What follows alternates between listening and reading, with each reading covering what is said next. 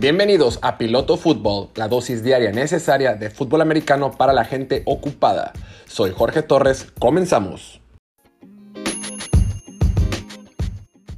Hola, ¿qué tal? Bienvenidos a otra edición de Piloto Fútbol, edición de lunes, lunes por la noche, lunes 23 de agosto, lunes de pretemporada. Acaba de terminar hace ratito el partido de, de Nueva Orleans contra Jacksonville. Eh, un partido donde ganó Nueva Orleans 23 a 21. Digo, más allá del resultado, porque obviamente en, en pretemporada el resultado, ya lo hemos dicho, es lo de menos. Este, pues destacar algunas actuaciones, particularmente la de James Winston, el quarterback titular de Saints, el quarterback titular para este año del equipo de Nueva Orleans, el sustituto eh, temporal o, o puente eh, de este equipo lo hizo bastante bien. Tuvo dos bombazos al receptor Marcus Callaway que a muchos no les ha gustado, o muchos no les gustaba, o muchos nos burlábamos de él de previo a la temporada. Eh, pero por lo pronto lo hizo bien. Se vio bien contra un equipo de Jacksonville que mantuvo sus titulares bastante tiempo. Y a eso quiero ir. La verdad es que hoy quiero hablar de lo que vimos de Trevor Lawrence. Eh, el día de hoy, el partido de lunes por la noche, celebrado en Nueva Orleans. Trevor Lawrence, el quarterback seleccionado en la primera ronda del draft, el primero global de todo el draft 2021. Este Korak super estrella, súper talentoso, súper todoterreno de la Universidad de Clemson. Un Korak que desde que estaba en la preparatoria ya todos sabían que iba a ser seleccionado número uno en el draft de la NFL.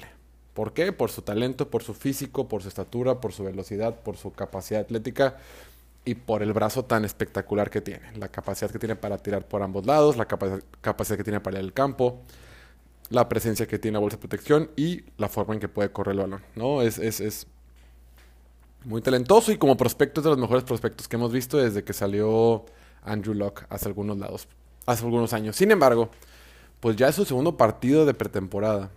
El pasado, la semana pasada, en un sábado, jugó contra Cleveland, tuvo algunas participaciones y le fue regular. Bien. Bien, tuvo un problemilla ahí con la línea ofensiva, pero se alivianó. Este otro segundo partido jugó toda la primera mitad. Jugó un poquito más de lo que yo hubiera esperado. La verdad, eh, mi respeto a Urban Meyer y las ganas de, que tiene de que su jugador se desarrolle, porque estas, estas jugadas que le das a tu jugador, jugadas que le das a tu jugador, estas jugadas le dan ritmo, le dan, eh, le permiten empaparse un poquito más, entender las jugadas que tienen, su, su propio playbook, les ayuda a conocer mejor a sus receptores, a identificar diferentes defensivas, porque por más que entrenes y por más que practiques con tu propio equipo, solo ves una defensiva. Y por más que te quieran poner diferentes escenarios, que lo hacen muy bien los entrenadores de la NFL, obviamente, eh, nunca es lo mismo cuando ves a rivales. Ah, te, empiezas a dar cuenta que te pueden hacer diferente tipo de blitzes, puedes ver diferentes coberturas, puedes ver diferentes este, alineación de personal, ¿no? Hay quienes, no sé, equipos que prefieren jugar con seis backs defensivos y, o, cinco o cuatro, dependiendo, ¿no? Entonces, ese tipo de variantes jugando de visita en Nueva Orleans creo que es bien valioso y creo que te sirve para el crecimiento para un quarterback que eh, es su primer año, un quarterback novato. ¿Y cómo le fue a Trevor Lawrence? No tuvo pases de touchdown, no tuvo intercepciones. Hubo un pase eh, en el segundo cuarto que le dieron de haber interceptado. Mm, ganó tiempo en la bolsa de protección. Le estuvieron presionando mucho. Ese yo creo que es el mayor problema que tiene Trevor Lawrence. Su línea ofensiva. Le, han estado presionando mucho y no se, ha logrado adecuar a una línea ofensiva que sea mala. Esas es mis preocupaciones con Jacksonville. Más allá de que han buscado talento, más allá de que tienen eh, agregaron a muchísimos novatos eh, con picks altos en el draft, más allá de que hicieron algunos, algunos trades en, este verano. Em, no tienen línea ofensiva. Repiten exactamente los mismos cinco que estaban el año pasado. Y el año pasado la ofensiva, la línea ofensiva de Jacksonville terminó como las 10 peores. Digo, no era la más mala, pero era de las del grupo de las... El último tercio de la liga. Entonces, si vas a tener un corredor novato, vas a tener un corredor, bueno, de segundo año con James Robertson, vas a tener un quarterback novato, vas a tener un coach novato, vas a tener un coordinador, todo mundo novato, creo que hubiera sido buena idea tener una línea ofensiva un poquito más sólida. Y sí seleccionaron a, Walker Little en, el draft, este, este tackle de Stanford, digo bien, pero no está todavía para jugar. Tuvo muchas lesiones en colegial. Entonces, repito, Trevor Lawrence completó 14 de 23 pases, un 60.8% eh, de pases completos, lanzó para 113 yardas y jugó una mitad completa. Inclusive, inclusive hubo una jugada en el segundo cuarto que lo hace bien, se para la bolsa de protección, gana un poquito de tiempo, no encuentra a nadie y decide correr. Pero era tercera, entonces decide correr y como la mitad del camino se da cuenta que no va a llegar. Entonces por tres, le faltaban como dos, tres yardas para llegar al primero y diez. Y como que se lanza, pero como que se arrepiente, pero como que echa el cuerpo y como que le pegan por abajo y cae, ¡pum! Logra el primero y diez, pero le pegaron bastante. Yo pensé, inclusive los comentaristas dijeron, no, creo, no creo que, que vaya a regresar para otro para otra serie ofensiva después de este golpazo que le dieron. Y sí regresó. Y qué bueno. Y qué bueno porque estas repeticiones con el equipo, eh, conocer mejor a tus compañeros, creo que son súper valiosas para él. Ahora, lo importante que hay que rescatar aquí, más allá de que le pudieron haber aceptado, más allá de que tuvo una muy buena jugada en el primer cuarto, en, recuerdo si fue su primero o segundo drive, lo presionan, tiene que salir hacia la izquierda corriendo y completa un pase para un primero y diez. Eso, eso es de lo que hacía muy bien en Clemson, lo hizo bastante bien. La situación que tiene Trevor Lawrence es que no se adecua con su nueva línea ofensiva. No está acostumbrado a tener tanta presión tanto tiempo, tantas veces. Eh, está, está entendiendo el juego. O sea, entendamos que estos cuates tienen un playbook que es un libro que parece una Biblia. Imagínate memorizarte todas las jugadas que vienen en una Biblia. Y no solo eso, tienes que saber qué hace cada uno de tus compañeros en todas las jugadas, porque tú como quarterback tienes que saber qué protección vas a mandar, tienes que saber qué rutas va a correr cada uno de los jugadores, qué va a hacer tu corredor, qué va a hacer la defensiva, en qué cuarto vas, cuánto tiempo queda, eh, dónde está el primero y diez, tienes que hacer un montón de cosas. Por eso es la posición más difícil en todos los deportes del mundo y la más importante.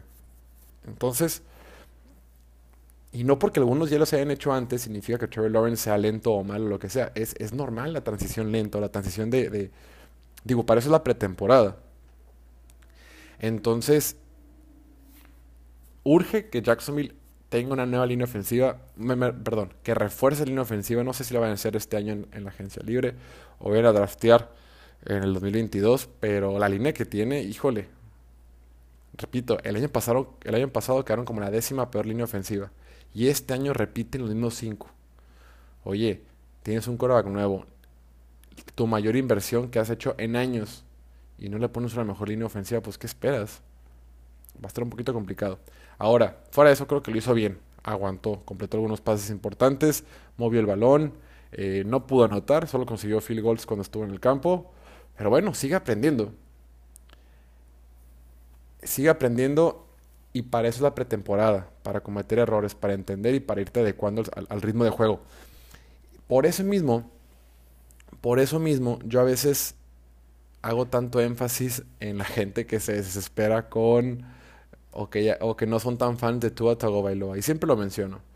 El pobre Tua no tuvo pretemporada. Entonces todo esto se... De repente vemos a Justin Fields cometer errores, a Zach Wilson cometer errores, Mac, este, Trey Lance, ¿no? Y el mismo Trevor Lawrence. Pues cometen errores porque están aprendiendo.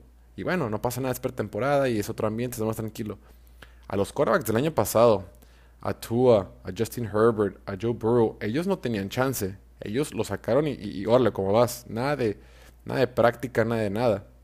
Una nueva ofensiva sin pretemporada, con un, off-season súper limitado. La verdad es que mis respetos. Lo que estaba haciendo Joe Burrow, mis respetos. Y lo que estaba haciendo Justin Herbert, mis respetos. No es lo normal, lo hicieron bien.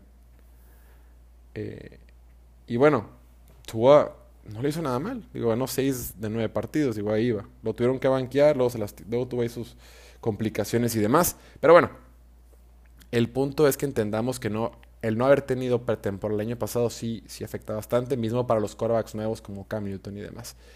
Pero nomás para concluir con el tema de Trevor Lawrence, importante, eh, su último partido va a ser contra Dallas. Van a, van a ir a Dallas en el último partido de la temporada para de la pretemporada para Jacksonville antes de que inicie la NFL, la temporada regular. Me gustaría ver más de Trevor Lawrence porque es el único quarterback que no ha anotado de los que de los o ya no Mac Jones, bueno, más allá de, que no te pase todo Jones, que la verdad es que es lo de menos, no, no, importa eso, eso, qué.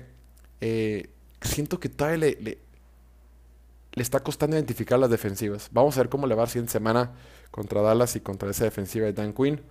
Mm, y a verlo, y a tenerle paciencia, porque él, es la respuesta número uno. Urban Meyer no, como les encanta, tampoco se ha pronunciado oficialmente por un, por un, este, por un coreback eh, titular, ¿no? Obviamente va a ser Trevor Lawrence, pero les encanta hacerle, hacerle de jamón. Pero bueno, entonces vamos a ver cómo es el siguiente juego. Este caso de que no, no se pronuncian, eh, mismo caso en San Francisco, mismo caso en, en, en Patriots y mismo caso hasta hace poquito en, en, en Chicago. Decía que ayer domingo, ¿no? Que decía Kyle Shanahan de que no, no, Jimmy Garoppolo sigue siendo el titular, pero todavía no es oficial. Ah, pues eso no es, hombre. Ya. Todos sabemos que sí va a ser y no pasa nada. Pero pues es parte de mantener el espíritu competitivo dentro del dentro de los vestidores. Pero bueno, por lo pronto aquí lo dejamos. Eh, Nada más quiero tocar un poquito el tema de Trevor Lawrence. Yo sigo teniendo mucha fe. Es solo pretemporada. Vamos teniéndole paciencia a las cosas, calma. Hay que dejar de sobrereaccionar. Es solo la pretemporada. Empezaremos a juzgar y evaluar a estos corebacks ya que inicia la temporada regular. Gracias por su tiempo. Gracias por escucharnos. Nos vemos el día de mañana. Cuídense mucho. Chao.